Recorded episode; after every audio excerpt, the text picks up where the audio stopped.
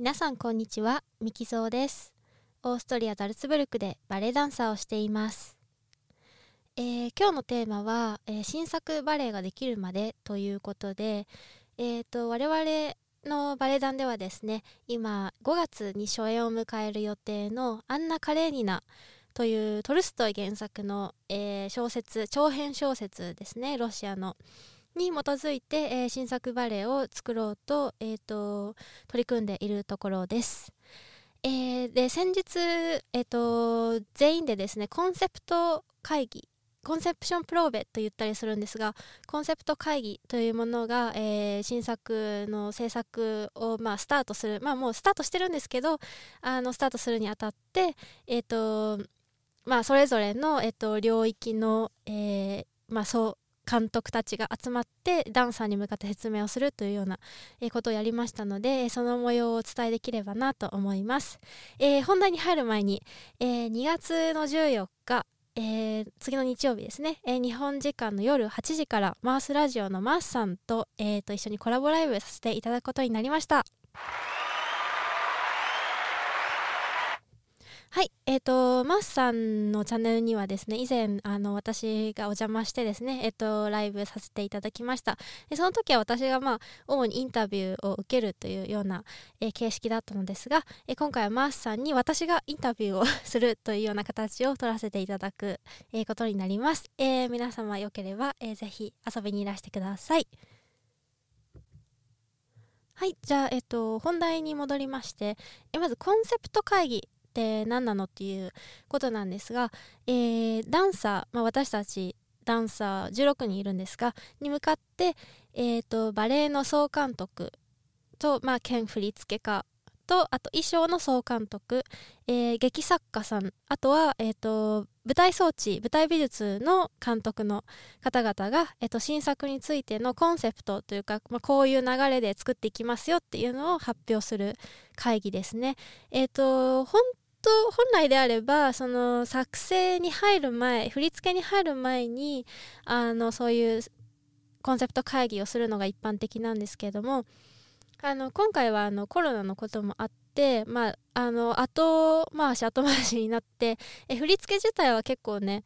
何月ぐらいかな？年明け前からあの進めてダンサーと振り付け家で進めてはいるんですが、えーコンセプト会議はまああの年明けになってしまったっていうというかもう2月ですね。2月になってしまった。でえっ、と今回はね、えっと、いつもだったらその一つの部屋に集まって会議なので全員が集まってやるんですけど今回はまあ Zoom であの外務の方を劇場にもお呼びすることができないので、えー衣装さんと、えー劇作家さんそれから、えっと、舞台美術の方ですね。にはあの Zoom で参加していただきました。あの初めてコンセプト会議をあの Zoom でやったんですけどいいですね Zoom あのいつもだと結構あの掲示板っていうかその目の前のホワイトボードにこう衣装はこういう感じですとかセットはこういう感じですってこう写真が貼られたりとか、まあ、資料として配られたりするんですけど今回は全部パソコン画面であの画面共有でできたので、まあ、結構その一つ一つのイメージをじっくり見ることができましたしあの近くで見れ見れたしあのちょっとホワイトボードから遠いところにいると見にくかったりするじゃないですか実際の会議って。でまあ紙も無駄にならないしあこれ結構いいななんて思いながら聞いてました。えーではえっと新作バレエを作る時に、えっと、どういう人たちが関わっていくのかについてお話ししてみたいと思います。えっとまずなんですがバレエの場合はえっと新作バレエを作る時に、えっと、総監督というか総指揮を取る人と、えっと、振り付けを作る人、えーコレオグラファーですね。が、えっと、一緒になってる場合が多いです。でうちのバレエ団の場合はそれは、えっと、バレエの芸術監督さんが担当しています。えー割と大部分の権限が、えー彼に与えられているという印象ですね私は。えっ、とまあ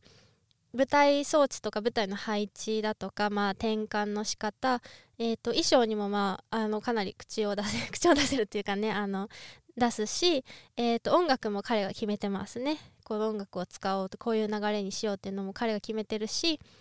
あと振り付けは全部彼が作っています、えー、振り付けの作り方についてはうちのバレエ団は結構ダンサーと一緒になって作るっていう感じで独特だと思うので、えー、この点に関しても今後あのお話ししていけたらいいなと思っています、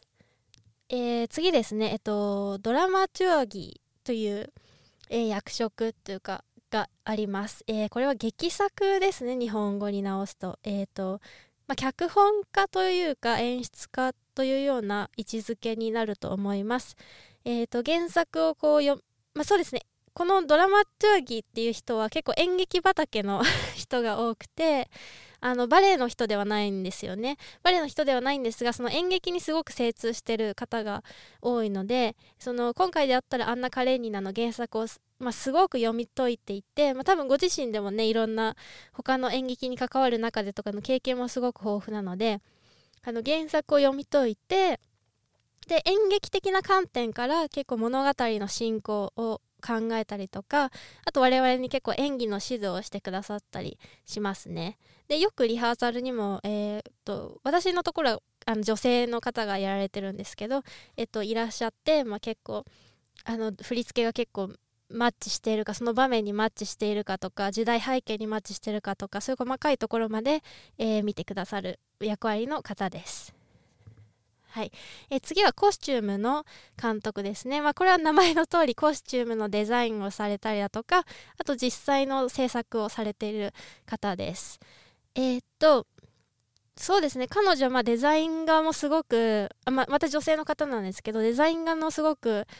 結構多分最近のコスチュームデザインの方って聞いた話だと結構あのネットから拾ってきたこう写真を元にしてっていうかあのデザインされる方がまあ結構いるって聞いたんですけど彼女の場合はすごい綺麗なそのスケッチを描かれてでリハーサルにも結構よく来られてあのこういう作りだったら動きにくいからここ変えようとかこんなにスカートが長かったら踏んづけちゃうから 変えようとかそういう細かいところまで見てくださる方ですね。でフィッティングももちろんいらっしゃってあの一人一人に衣装を合わせていくのであここのあの飾りはもうちょっとこういう風につけようとかねすごい細かいところまで丁寧に見てくださる方ですね。あと初演前にもまあ実際にその踊ってみないとわからないってこともあるので、えー、何回かリハーサルで来てみて、えここやっぱりこうしてくれるっていう風なダンサーの要望も聞いてくれるのが彼女です。で、えー、コスチュームの方は結構その次に説明するんですけど舞台美術の方とも密に、えー、打ち合わせをしているはずです。えー、っていうのはあのライトやセットとかとその衣装をやっぱりマッチさせないといけないので、えその辺は結構あの密にその全体として舞台セットと衣装とダンサーであの全体として統一が取れるようにあの計算しているはずです。次。結構いっぱいいますねやっぱり舞台に関わる方々。え舞台美術の監督です、えー、セットやライトのコンセプトセットの仕掛けとかあと物語に合わせてどう舞台を転換するかを考え企画してくださる方です。えっ、ー、とこういうコンセプト会議だと、えっと、まずミニチュア版もう本当に100分の何みたいな あの四角い箱の中にそのミニチュア版のセットを作ってで実際人形を置いてでライトもミニチュアで当ててでそのミニチュアの写真を撮ってこういう感じになりますであのここの下が開いてこうウィーンって動いてみたいなことをミニチュアで実際に見せてくれますね。えー、次は、えっと、スタッフさんっていうよりは、まあ、我々ダンサーにより近い立場の、えー、方になるんですがバレエマスター、えー、女性ですとバレエミストレスって言ったりしますが、えーとまあ、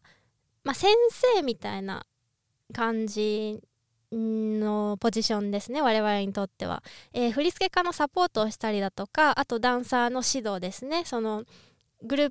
プを指導するバレエマスターだったらグループの踊りのところを指導するでソリストを指導する方だったらソリストの踊りを指導するっていう感じで、えっと、総監督がやっぱりいつも全部のリハーサルを見てられるわけじゃないので、えー、そういう時に、えっと、振付家の手の届かないところを助けるような役割がありますね。例えばまあ、舞台リハしてたら、えっと、総監督がこう前から見ながらこうバーってそのここ直してここ直してって注意よくバーって言ってるのを隣で書き取ってでそのダンサー一人一人に伝えに行ったりだとか、まあ、そういうこともされていますね。えー、ただすごいあのダンサーとあの距離の近い方になるのでえ、っとなんだろうなまあ、ちょっと近めの上司っていう感じですね。えー、なので、え結構ダンサーと振付家の間に入る第三者的な役割もあります。だから例えばダンサーが「いやこのリフトはちょっと えっと身体的に無理です」みたいなことがあるとでもやっぱりそのボスには言いづらいっていうことがあったりしますよね そういう時に、えーと、バレエマスターの方に「いやちょっとこれは身体的に厳しいです」っていうことを言うとだバレエマスターがじゃあちょっと自分が交渉してみるという感じで、まあ、言ってくれたりなんてこともあります。えー、ラストは、えー、音響さんというか、まあ、バレエピアニストですね。えー、っとうちは男性なんですけどもちろん女性の時もあって、えー、うちのバレエ団の場合は、えっと、バレエピアニストさんは毎朝あの我々トレーニングというかレッスンをするんですけれどもそのレッスンの時に踊る曲を、えー、毎朝即興で、えー、弾いていただいてます。これすごい大変だと思うんですよね。どうやってんだろうっていう感じなんですけど、あのまた先生が違ったりすると、上げるあのエクササイズ、考えるエクササイズのテンポとかも長さも全然違うので、でそれをあの毎回そのピアニストとそのバレエの先生が打ち合わせしてるわけじゃないんですよね。そのバレエの先生がはいあの前後ろ横前後ろみたいな感じでパパパって言ってじゃあこれに合う音お願いしますって言ってもうその場でバーンって弾かなきゃいけないのでこれバレエピアニストさんすごい大変なお仕事だなと思うんですけどあのうちの劇場の場合は彼の仕事ってそれだけじゃなくて、えっと、今回の新作の「で使う音源っていうのを彼が作らなきゃいけないんですね。なので振付家の人その総監督の人が今回この曲を使いたいんだけどここから挿入してここでカットしてほしいとかここもうちょっとそのボリューム下げてほしいとかテンポ上げてほしいとかまああとなんだろうな。えっと、ダンサーが最初は無音で踊っててこの動きしたら「はい」って音を出してほしいみたいなそういう細かい指示に基づいて、えっとまあ、音源を作るっていう役割をしていただいてます。はいということで、えっと、こんなにたくさんの、えー、方々が関わってまだまだね、えっと、ここに載せきれないスタッフの方ももちろんたくさんいらっしゃるんですが、まあ、今回のコンセプト会議でいらっしゃった方々っていうのは、まあ、このぐらいの方になります。えー、っとで実際にコンセプト会議をに参加して思ったことなんですけどやっぱりあのいつ受けてもワクワクしますねコンセプト会議って。うん。あのー、新作が作る私たちの手で作られるんだなっていう感じがしてワクワクするのとあとそれぞれのね、えっとまあ、もちろん振付家はもちろんそうなんですけど脚本家の方も衣装の方も、あのー、すごくあんなカレーになってすごい難しい作品もう長くって長いしあと登場人物がとにかく多いんですね。でその一人一人の登場人物のキャラがまたあの濃いっていう感じになっています。がその登場人物の特徴をよく捉えて把握してるなっていう印象を受けました。素晴らしいなと思います。あの例えばですねその衣装さんだったらえこのキャラクターはあのこういう性格ででこういうシチュエーションにあってであのこういうことを思ってるはずだからこういうことを表現するようなまあアクセサリーをつけますとかあのなんだろう色合いにしますとか形にしますっていうのを一人一人細かく決めててですねそれも素晴らしかったしあと脚本家の方はですねあの劇作の方も登場人物一人一人についてあのこういう背景があってでこのキャラクターが本当に好きでっていうようなことをおっしゃってましたね。で中でも私今回は、えっと、リディア夫人という、まあ、ちょっと変わった役をさせていただくんですがなんだろうえっとまあ夫に捨てられて 夫に捨てられてちょっと何ていうか気難しい夫人というかでさらにその新興宗教にはハマっている というような、えー、感じでだけどその、まあ、夫に捨てられたんだけどその自分をこうどういうふうに男の人になんだろう、まあ、すり寄るというか近づくというか、まあ、エレガントに見せるような方法も知ってるっていうかね。うーん、まあ、そういうちょっと悪情的な面もあったりだとか。でそのまあアンナの夫であるカレーニーの、まあ、親友であってでそのすごくコンサバティブな人なんですけど ここで一言で説明するのはちょっと難しいような人物でですね。ただその劇作家の人があの映画にはあんまり出てこないんですね私のリディア夫人っていう役は。なんですけどその劇作家の方はすごくこのキャラクターを気に入ってくださって、うん、すごく気に入ってて全部のキャラクターが好きだけどもこの人もすごい好きで味のあるキャラクターで好きなんだっていうことをおっしゃっててあまた自分のモチベーションにもなりましたね。うん。そうあのでもなんだろうその劇作家さんも言ってたけどその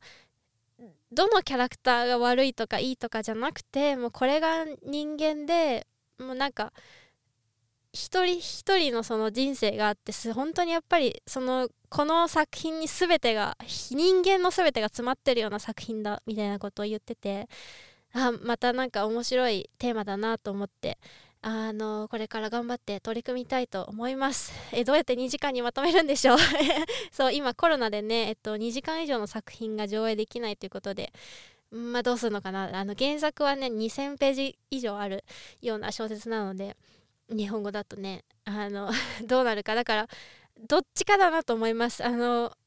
大受けするか大ごけするかな気がします今回は。なのでまああの心して取り組みたいなと思います、えー、長くなってしまいましたが、えー、最後まで聞いていただきありがとうございました。またお会いしましょう。